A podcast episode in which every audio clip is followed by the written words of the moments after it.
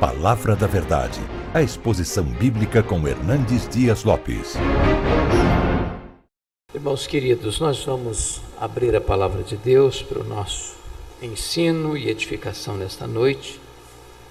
No Evangelho de Jesus Cristo, conforme o relato de João, capítulo 17. João, capítulo 17.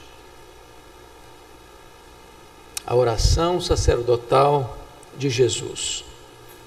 Lido o texto, por favor, mantenha sua Bíblia aberta para que nós acompanhemos a exposição desta passagem.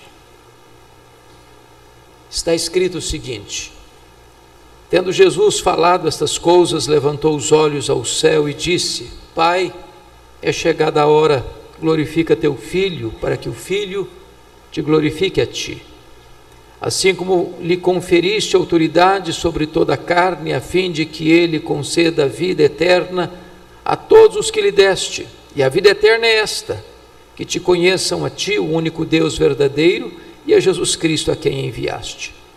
Eu te glorifiquei na terra, consumando a obra que me confiaste para fazer. E agora glorifica-me, ó Pai, contigo mesmo, com a glória que eu tive junto de ti, antes que houvesse mundo. Manifestei o teu nome aos homens que me deste no mundo. Eram teus, tu nos confiaste e eles têm guardado a tua palavra. Agora eles reconhecem que todas as coisas que me tens dado provêm de ti, porque eu lhes tenho transmitido as palavras que me deste, e eles as receberam, e verdadeiramente conheceram que saí de ti e creram que tu me enviaste. É por eles que eu rogo, não rogo pelo mundo mas por aqueles que me deste, porque são teus. Ora, todas as minhas coisas são tuas, e as tuas coisas são minhas, e neles eu sou glorificado. Já não estou no mundo, mas eles continuam no mundo, ao passo que eu vou para junto de ti. Pai Santo, guarda-os em teu nome que me deste, para que eles sejam um assim como nós.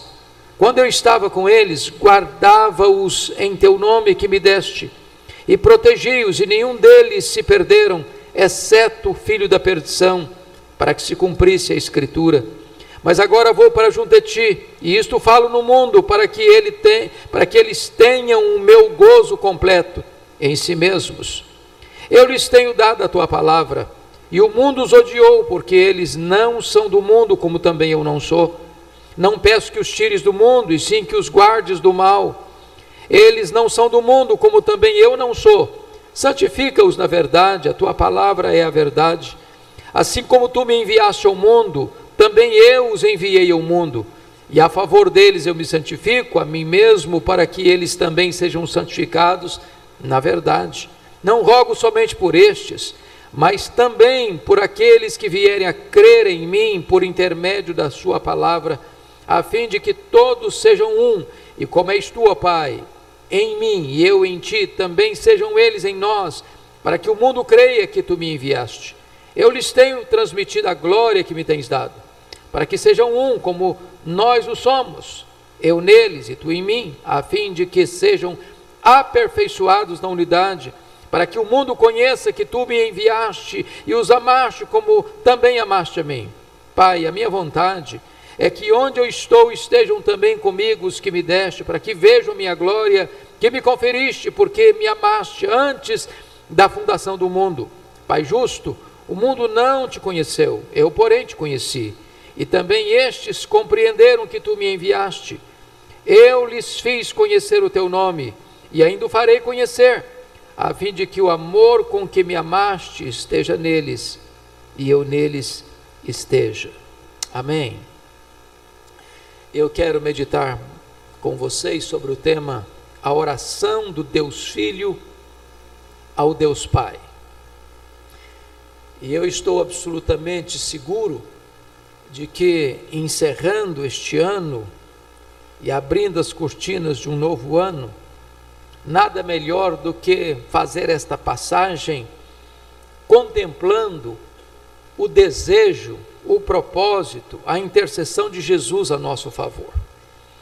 Esta certamente foi a mais importante, magnífica e sublime oração registrada em todas as Escrituras. Esta oração é oração que o Filho faz ao Pai. O Deus Filho faz ao Deus Pai. Aqui está o mais sublime dos propósitos e dos desejos.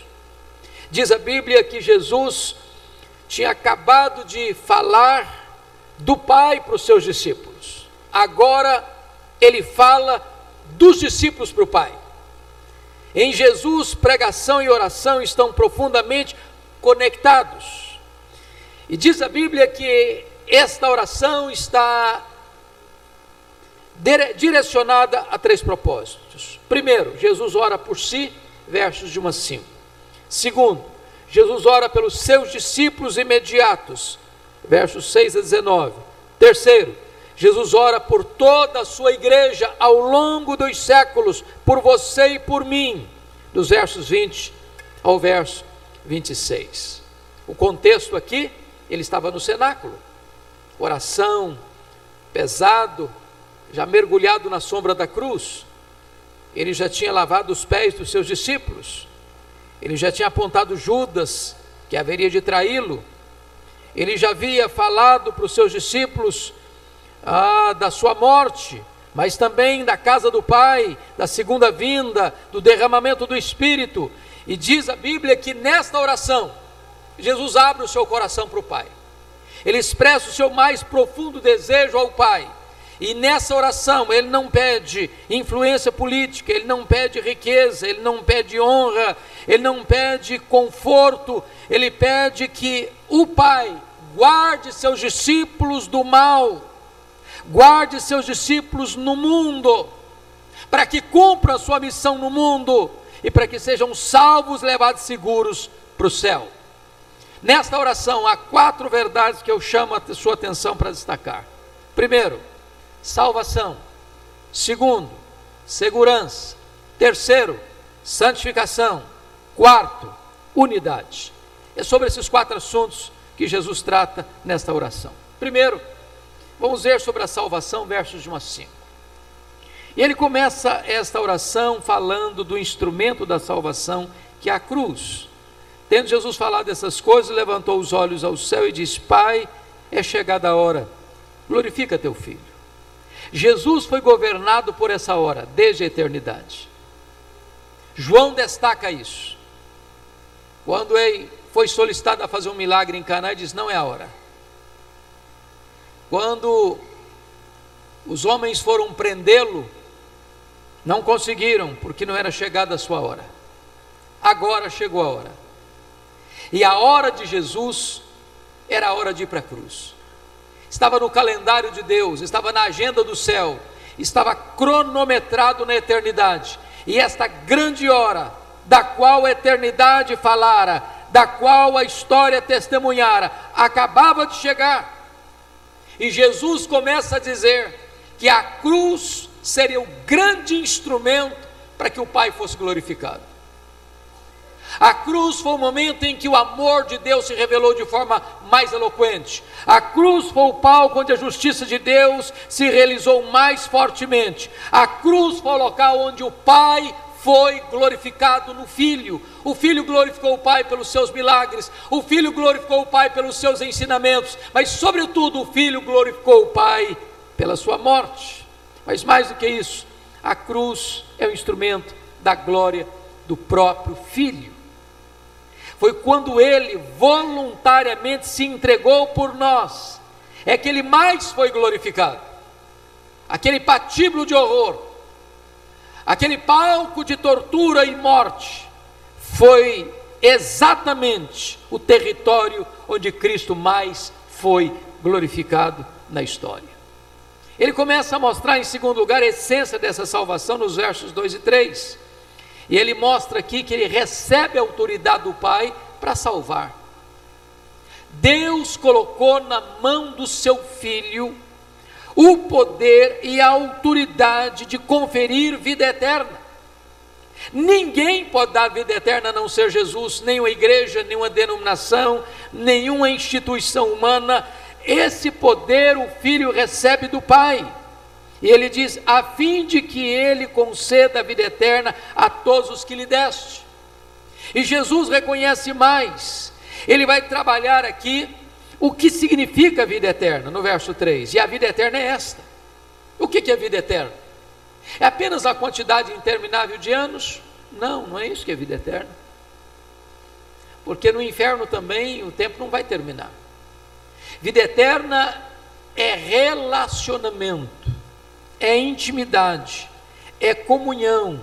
Verso 3 diz: A vida eterna é esta, que te conheçam a ti, único Deus verdadeiro, e a Jesus Cristo a quem enviaste. Se você tem vida eterna, você tem intimidade com Deus. Se você tem vida eterna, você tem relacionamento pessoal com Deus. Não é conhecer a respeito de Deus, é conhecer a Deus.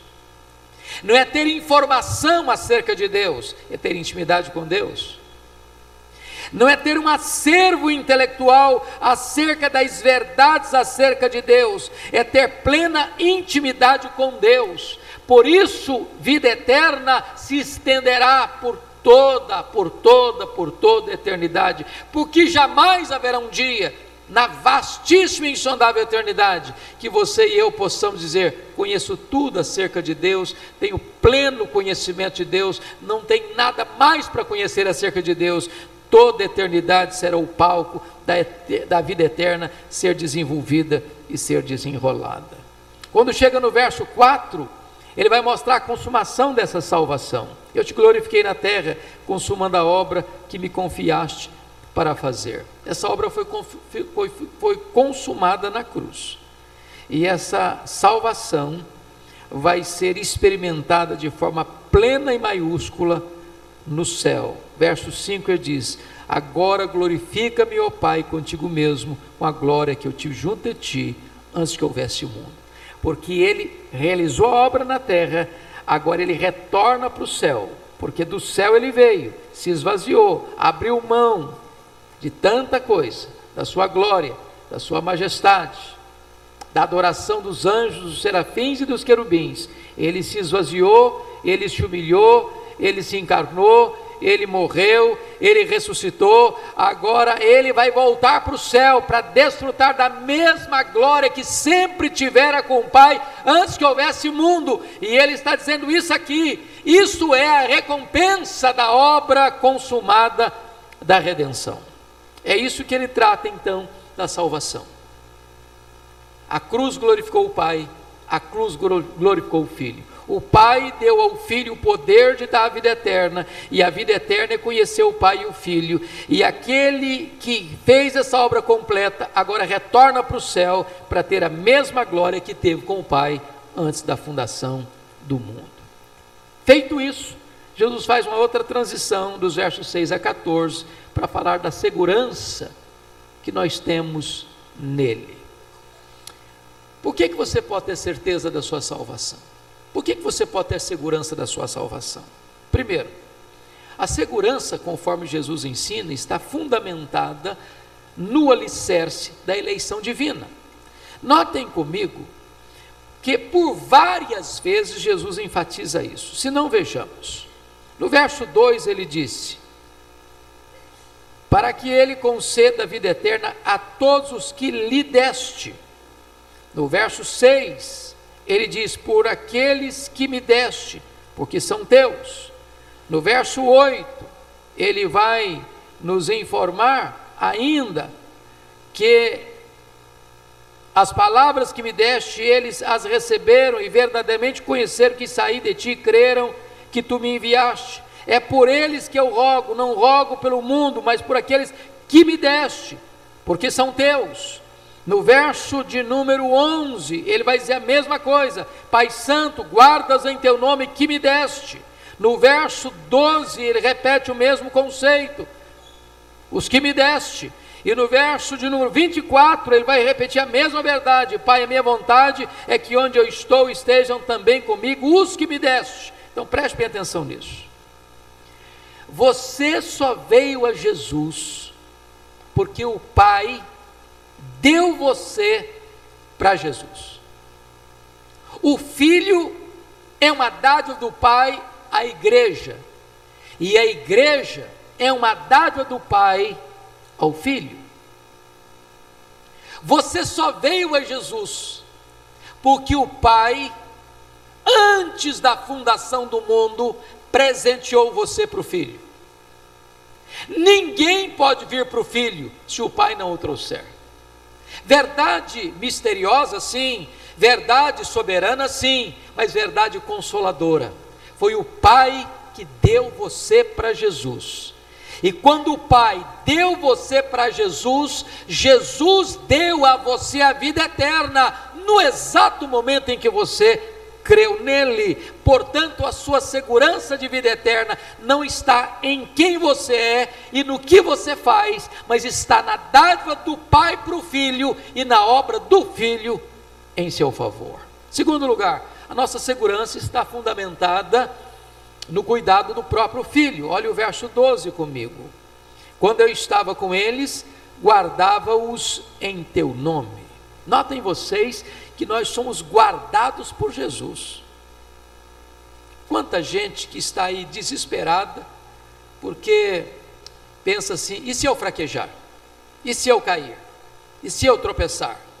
E se eu não aguentar? E se eu naufragar?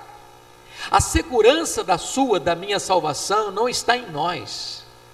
Se estivesse, nós estaríamos zigue-zagueando, ora em cima, ora embaixo, ora com certeza, ora com dúvida.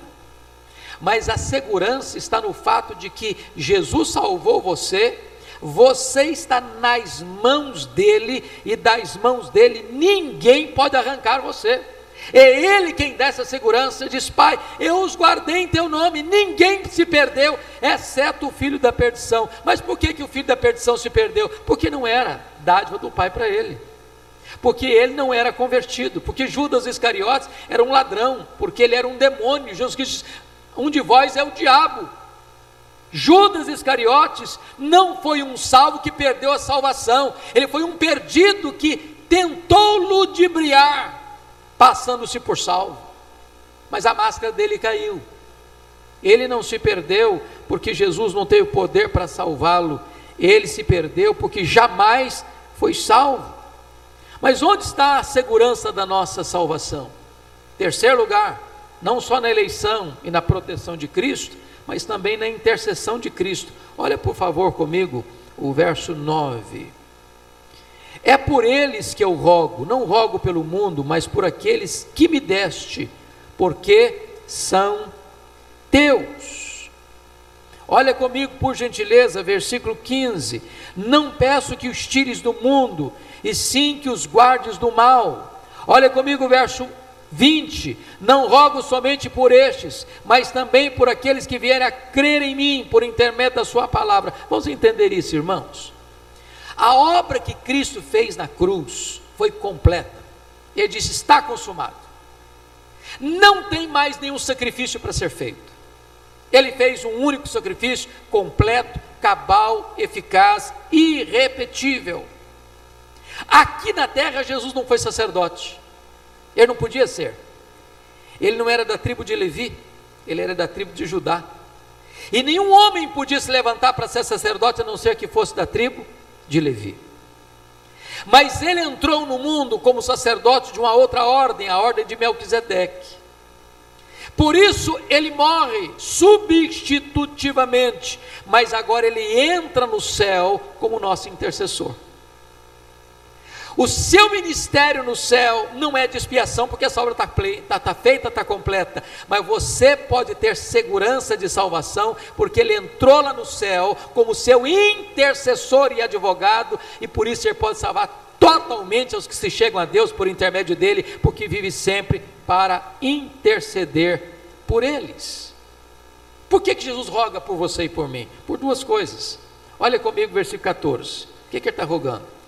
Eu lhes tenho dado a tua palavra e o mundo os odiou, porque eles não são do mundo, como também eu não sou. Veja você, não peço que os tires do mundo, e sim que os guardes do mal. Jesus está pedindo duas coisas. Primeiro, que você seja guardado do mundo. O que é o mundo? É o sistema corrupto, violento, perverso, iníquo, anti-Deus, valores trocados, invertidos. Se você não for guardado, irmão, o mundo te atrai, o mundo te seduz, o mundo te amarra, o mundo te cega, o mundo te fisga. Você se torna escravo dele, passa a amá-lo, passa a desejá-lo, passa a cobiçá-lo. Então o que Jesus está dizendo é assim, Senhor, guarda-os do mundo, guarda-os das influências desse sistema de valores corrompido de ponta cabeça. Mas segundo lugar, Jesus pede, guarda-os do mal. Sabe o que é mal aqui? Não é mal etéreo, mal aqui é maligno. Guarda-os do maligno. O irmão, você e eu precisamos ser guardados do maligno. Sabe por quê? O maligno é real. Ele é perverso, ele é assassino, ele é ladrão, ele é mentiroso, ele é enganador, ele é tentador, ele é sedutor, ele anda em derredor, ele procura quem tragar e ele é aquele que está ao nosso derredor, rugindo como leão para nos destruir. Então, se Jesus não nos guardar com sua intercessão, com a sua oração intercessória, nós não temos condições de resistir por nós mesmos. Foi o que Jesus disse para Pedro: Pedro, Satanás requereu você para peneirar você como trigo, mas eu roguei por ti para que a tua fé não desfaleça. Nós estamos seguros por causa da intercessão de Jesus. Mas veja em terceiro lugar que Jesus trata da santidade, versos 15 a 20. E ele vai mostrar a necessidade de você e eu sermos santos. Primeiramente, santificados pela palavra. Olha o verso 17 comigo. Santifica-os na palavra, a tua palavra é a verdade.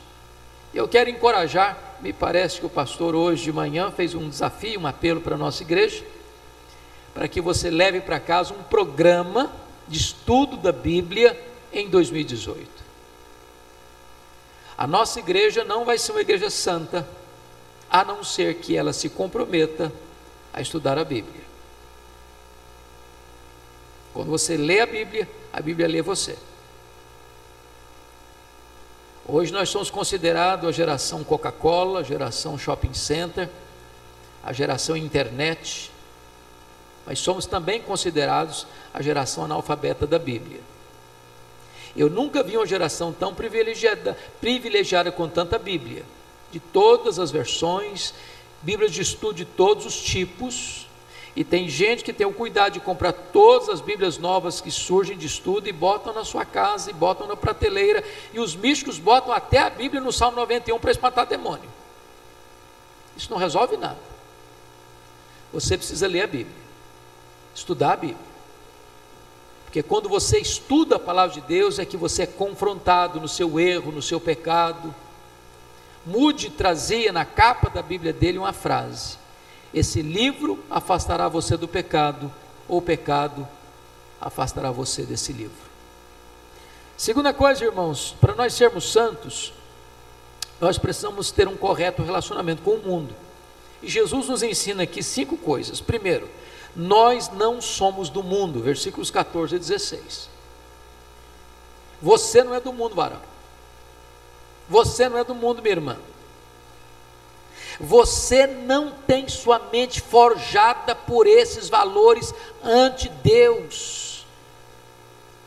Você liga a sua televisão, você liga a sua internet, aquilo que passa lá com princípios, valores que devem governar a vida, aquilo ali não pode forjar sua cabeça, seu pensamento, sua cosmovisão. Você não é do mundo. Você nasceu de cima, você nasceu do alto, você nasceu de Deus. Segundo, nós somos odiados pelo mundo, olha o versículo 14. Meus irmãos, o mundo nos odeia. Sabem por quê? Porque o mundo odeia Cristo. E se você está em Cristo, o mundo vai odiar você. Se o mundo está gostando de você, tem coisa errada na sua vida. Se você é popular no mundo, alguma coisa está errada na sua vida. A Bíblia diz que todos aqueles que querem viver piedosamente em Cristo vão ser perseguidos, porque você está na luz e o mundo está em trevas. O que você pensa, o que você crê, a sua cosmovisão é contrária à cosmovisão do mundo, portanto o mundo vai odiá-lo. E é melhor que odeie, porque a espada do mundo é menos perigosa do que a amizade do mundo. Terceiro, nós somos chamados do mundo, é o versículo 20. Você está no mundo geograficamente, mas você é chamado do mundo não geograficamente, você é chamado desses valores. Você continua lá, mas não pensa igual. Você continua lá, mas não age igual. Você continua lá, mas não sente igual. Você continua lá, mas não faz igual. Você continua lá, mas não reage igual. Quarto, estamos no mundo, mas somos guardados do mundo, versos 11 e 15. É isso que Jesus pede. Jesus não está pedindo que você vá para um mosteiro. Jesus está pedindo para que você se isole e entre num gueto espiritual. Jesus está pedindo para que você lá na universidade, lá na escola, lá na indústria, lá na fábrica, lá no seu escritório, lá no seu trabalho, lá na sua convivência com as pessoas, você possa brilhar você possa ser guardado do mal. Você convive com pessoas que pensam diferente, que falam diferente, que agem diferente, que se comportam diferente, mas você é guardado disso, mesmo inserido nesse ambiente. Mas finalmente, versículo 18 diz que somos enviados de volta ao mundo. Estou falando de geografia, porque nós estamos no mundo. Fomos tirados de lá espiritualmente, somos enviados para lá agora, para sermos abençoadores. Para estarmos inseridos aí como sal e como luz. Mas finalmente, queridos, finalmente, Jesus ora pela unidade. Olha comigo versos 21 a 26. E a unidade é fundamental, porque nós somos uma família, nós somos uma igreja, nós somos um corpo, nós somos um só pão. Não é possível que nós, como irmãos em Cristo e famílias e família da fé, estejamos batendo cabeça uns com os outros. E aqui eu quero destacar o que Jesus ensina. Por que, a igreja deva buscar unidade? Primeiro, primeiro, porque Jesus pediu isso para o Pai. Olha comigo verso 21. A fim de que todos sejam um. E como és tu, Pai, em mim e eu em ti, também sejam eles em nós, para que o mundo creia que tu me enviaste. Jesus pediu isso para o Pai. Isso é fundamental para ele. Isso é prioridade dele. Então, se eu não estou costurando a unidade, entendendo que a unidade precisa ser preservada, eu estou indo na contramão do pedido de Jesus ao Pai. Agora preste atenção: unidade não é externa, não é organizacional, não é denominacional. O que Jesus está pedindo aqui não é para que todas as igrejas se unam, que todas as denominações se unam, que o importante é estar junto, não importa o que você crê, não é isso que ele está ensinando. O que ele está ensinando é que se você é um em Cristo, você precisa viver de tal maneira em unidade que o mundo olhe para você e diz: é isso aí, é isso aí, e o mundo vai crer. A unidade da igreja é o maior discurso evangelístico da igreja. Segundo, por que, que nós devemos ser um? Por causa da nossa origem espiritual. Versículo 21 diz: A fim de que todos sejam um, e como és tu, ó Pai, e em mim e eu em ti, também sejam eles em nós. Note você que nós nascemos de Deus, e Deus vive em plena unidade. Não há disputa, não há briga, não há inveja, não há. É, querela entre o Pai e o Filho, entre o Filho e o Espírito Santo, entre o Espírito Santo e o Pai, há uma plena harmonia na Trindade, nós procedemos de Deus, portanto, a nossa natureza precisa levar a igreja à unidade. Terceiro, por que nós devemos ser um? Por causa da nossa missão no mundo. Olha comigo o versículo 23. Eu neles e tu em mim a fim de que sejam aperfeiçoados na unidade, para que o mundo conheça que tu me enviaste e os amaste, como também amaste a mim. Preste atenção nisso. O mundo precisa olhar para a igreja e ver a igreja unida, para que ela creia. Como é que eu posso chegar para a pessoa que vive em guerra com ela mesma, com as pessoas, e dizer o seguinte: Jesus tem a resposta para a sua vida, Jesus tem solução para a sua vida. Você precisa conhecer a família de Deus, você precisa vir para a família de Deus. E essa pessoa chega e diz: Não, mas aqui não tem unidade. É um escândalo. A Bíblia diz: ó, oh, quão bom e quão suave é que os irmãos vivam em união, ali ordena o Senhor a sua bênção e a vida para sempre. A única maneira de nós atrairmos os olhos daqueles que estão fora para ver que Deus enviou o seu Filho é a unidade. O discurso mais eloquente da evangelização é do amor. Nisso conhecerão todos que sois meus discípulos, se tiverdes amor uns pelos outros. Mas finalmente, irmãos, sabe por que nós devemos ser um? Olha comigo, por favor, versículos 24 a 26, sobretudo o verso 24. Pai, a minha vontade é que onde eu estou estejam também comigo os que me deste, para que veja a minha glória que me conferiste, porque me amaste antes da fundação do mundo. Sabe o que significa isso? Você e eu, se estamos em Cristo, vamos para o céu. E lá só tem uma igreja. Lá só tem um rebanho. Lá nós vamos ter que viver juntos por toda a eternidade. Então preste atenção nisso. Se nós somos irmãos, estamos lavados no sangue do Cordeiro se nós somos rebanho, se nós somos família de Deus, nós vamos todos morar juntos no céu. Precisamos começar a ensaiar aqui.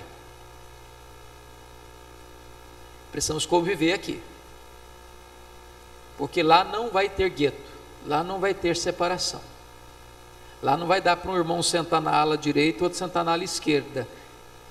Lá todos nós vamos ter a plena comunhão e intimidade.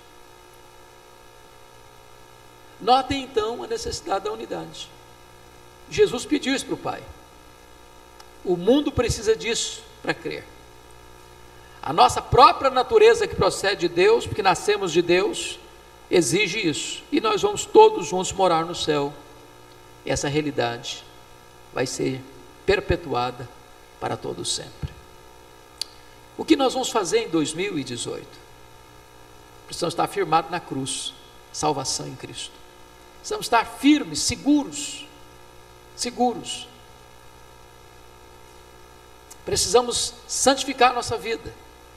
Precisamos buscar a unidade. A minha oração é que esta igreja, neste ano de 2018, se firme na cruz de Cristo. É que esta igreja tenha plena segurança da sua salvação em Cristo Jesus, pela obra que ele realizou. Que esta igreja se santifique através da palavra. Que esta igreja resolva todas as pendências relacionais, entendendo que ser um é um pedido de Jesus. Ser um é resultado da natureza nova que recebemos. Ser um é testemunho para o mundo. E ser um é o que seremos por toda a eternidade. Eu queria que você, nesse momento, pudesse orar nesse sentido. Eu vou descer e nós vamos ter um tempo de oração. Nós temos cinco minutos para entrar no novo ano e nós precisamos realinhar nossa vida, nossa família, nossa igreja nossos sonhos, nossos planos, nossos desejos, para que tudo isso esteja completamente afinado com o propósito de Jesus nessa oração.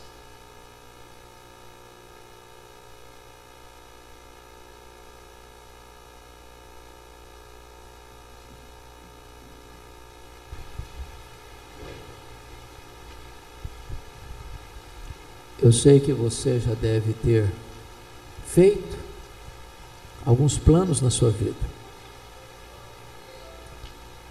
Promessas, possivelmente. Vou melhorar muita coisa esse ano que vem. Vou investir mais na minha saúde. Vou investir mais na minha família. Vou investir mais na leitura da Bíblia.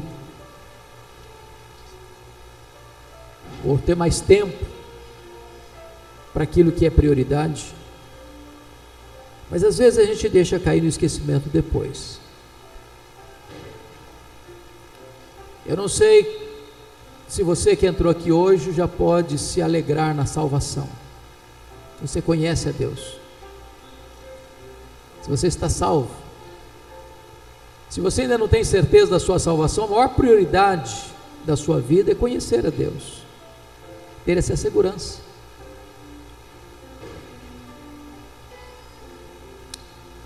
Se você está levando uma vida desregrada,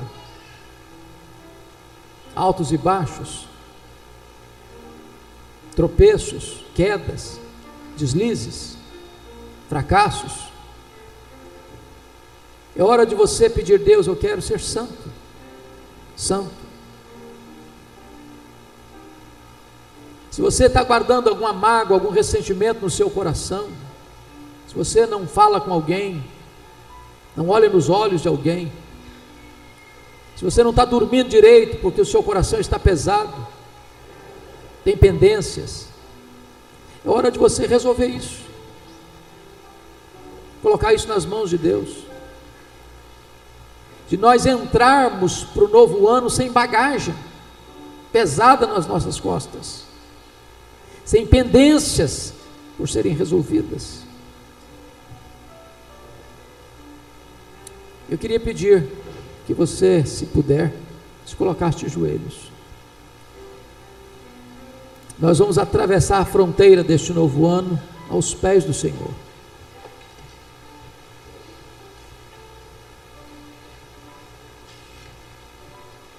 Você é um privilegiado.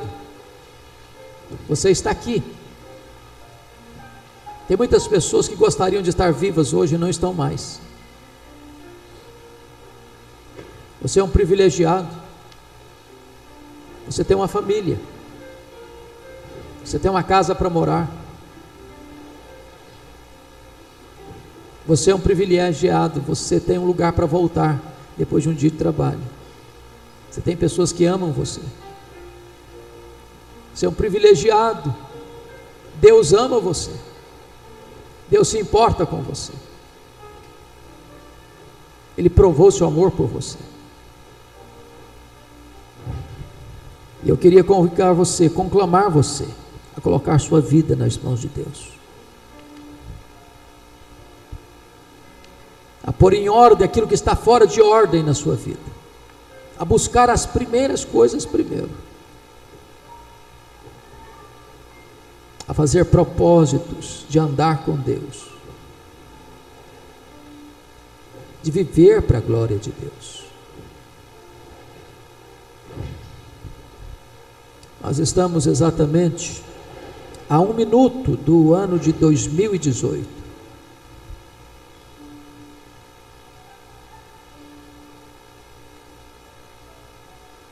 Peça ao Senhor que tire todo o fardo do seu coração, que limpe o seu coração com o sangue do Cordeiro, para que ao voltar para sua casa, no começo deste novo ano, você volte livre, leve, restaurado, curado, perdoado, reconciliado, cheio da alegria e da paz do Espírito de Deus. Nós estamos a 30 segundos do ano de 2018. Que tempo bendito, que privilégio maravilhoso recebermos este novo ano.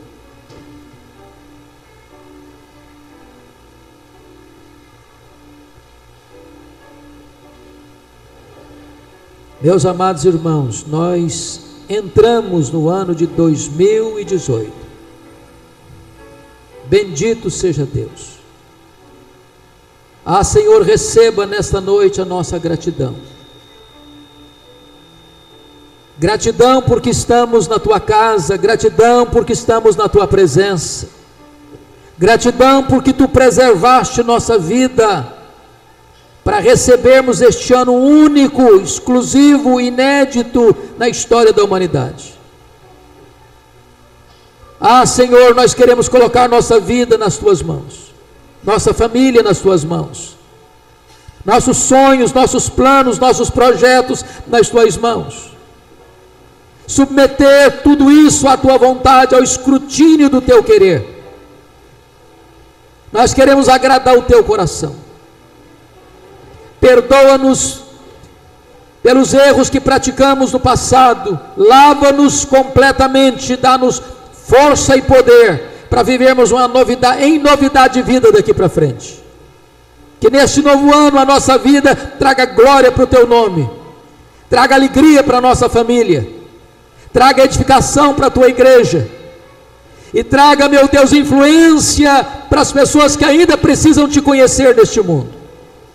Levanta a tua igreja no poder do Espírito Santo. Que seja um tempo de refrigério, que seja um tempo de crescimento, que seja um tempo de adoração e louvor ao teu nome pelas maravilhas que tu has de fazer em nossa vida e através da nossa vida. Abençoa as famílias aqui reunidas, Senhor traz alegria, traz paz, traz consolo, traz ânimo, traz entusiasmo, traz, meu Deus, esperança, traz, Senhor, motivação para vivermos todos os dias desse novo ano na tua presença, para o louvor da tua glória. Bendito é o teu nome, pelo ano de 2018. Bendito é o teu nome, pelas famílias aqui reunidas. Bendito é o teu nome por esta hora singular na nossa história e na nossa vida. Rendemos-te graças, em nome de Jesus. Aleluia. Amém. Palavra da Verdade, a exposição bíblica com Hernandes Dias Lopes.